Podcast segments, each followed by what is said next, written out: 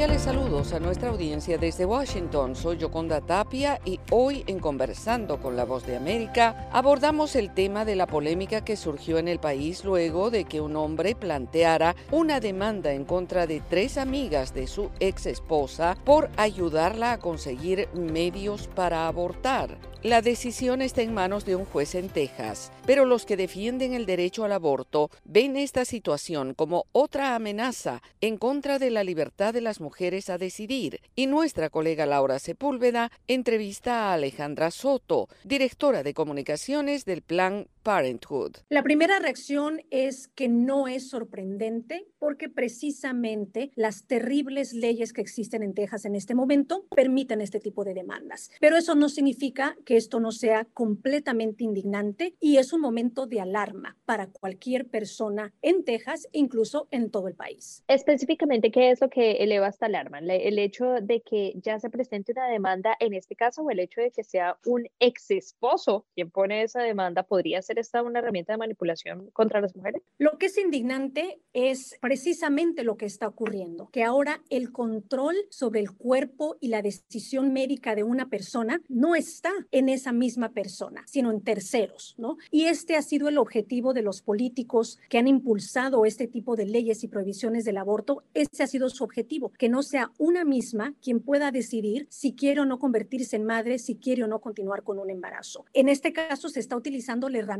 que permiten las leyes de Texas, el que no se puede demandar a la persona embarazada, pero se puede demandar a una persona que le provee algún tipo de ayuda. Y es insólito, porque entonces esto le puede ocurrir a cualquier mujer embarazada sin importar siquiera si es su pareja, si no es su pareja, si es un familiar, un conocido o un extraño. Las leyes actuales permiten que una persona, sea quien sea, demande a quien te ayude a abortar en Texas. Y nuevamente, esa decisión de qué hacer con tu cuerpo, de qué hacer con tu familia, debes de solamente poder tomarla tú misma. No tiene por qué tomar la otra persona por ti. ¿Qué tanta posibilidad hay de que esta demanda tenga los resultados esperados? Eh, digamos, la demanda ya sucedió, pero ¿qué tan viable es que estas personas, si de pronto no se encuentran específicamente en el estado de Texas, sean extraditadas para responder por una pena aquí, precisamente por facilitar la adquisición de esta pastilla? Ahora. No es el primer caso en todo Estados Unidos después de que comenzaron a existir estas prohibiciones. No es el primer caso donde se presenta una demanda y va a ser interesante exactamente ver qué es lo que va a hacer el fiscal general, qué es lo que van a hacer las leyes en Texas y si es que esto realmente llega a un juicio o no. Pero sencillamente el que exista ese precedente, ¿no? Que una expareja demande a tus amistades es alarmante, porque entonces eso podría desatar, ¿no? Y ahora sí que darle valentía a otras exparejas a hacer algo similar. Y por eso se tienen que frenar estos tipos de esfuerzos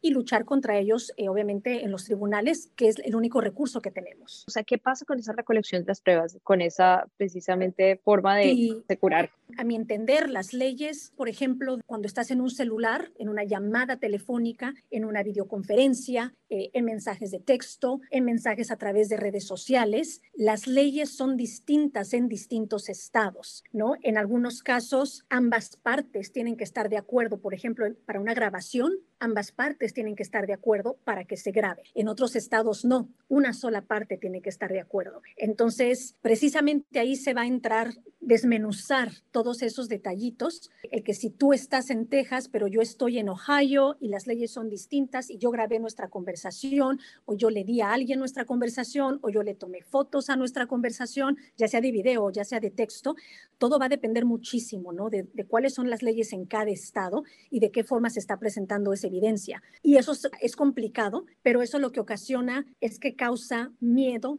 confusión, caos. Y precisamente estas leyes, y ese siempre ha sido el objetivo, es que haya confusión, miedo y caos. Que la gente no sepa, ¿puedo o no puedo hablar con mi amiga? ¿Puedo o no puedo enviarte un mensaje de texto? ¿Es privado? ¿No es privado? ¿Alguien me va a poder demandar en seis meses, en un año? Porque hace seis meses mandé yo ese texto. Ese miedo y esa confusión es precisamente parte del objetivo para controlar el que la gente no se comunique, no hable, no ofrezca apoyo.